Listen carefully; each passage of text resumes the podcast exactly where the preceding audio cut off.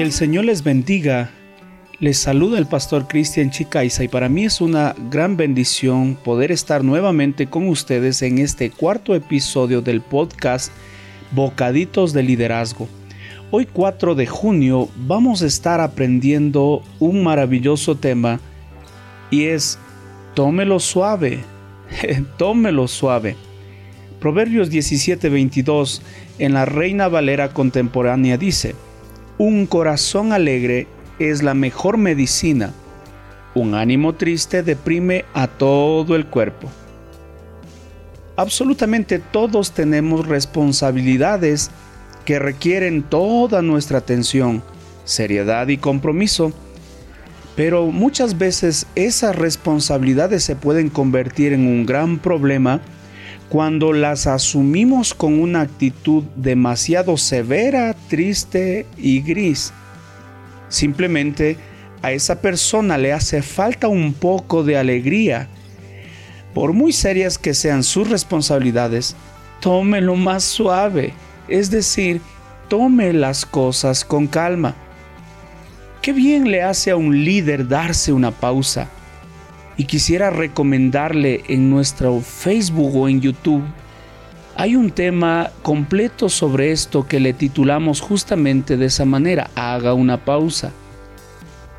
Una de las principales razones del estrés y tensión en el cuerpo es cuando nos tomamos muy en serio nuestras obligaciones, no nos permitimos sonreír, nos enoja todo, la ineficiencia, falta de cumplimiento, retraso, poco compromiso, deslealtad, etcétera, de nuestra gente.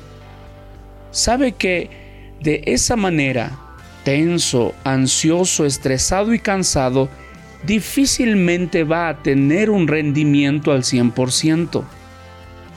Su concentración y eficiencia se verán notablemente afectados las personas que están alrededor suyo serán los más afectados por algún arrebato de ira debido a la frustración que viene usted cargando y eso hará que cada vez esas personas se alejen más de usted. Pregunto yo en esta hora, ¿cuándo fue la última vez que se rió de sus propios errores o fracasos? ¿Cuándo fue la última vez que sonrió porque algo no le salió como esperaba a usted o a algún miembro de su equipo? ¿Cuándo fue la última vez que usted hizo una pausa?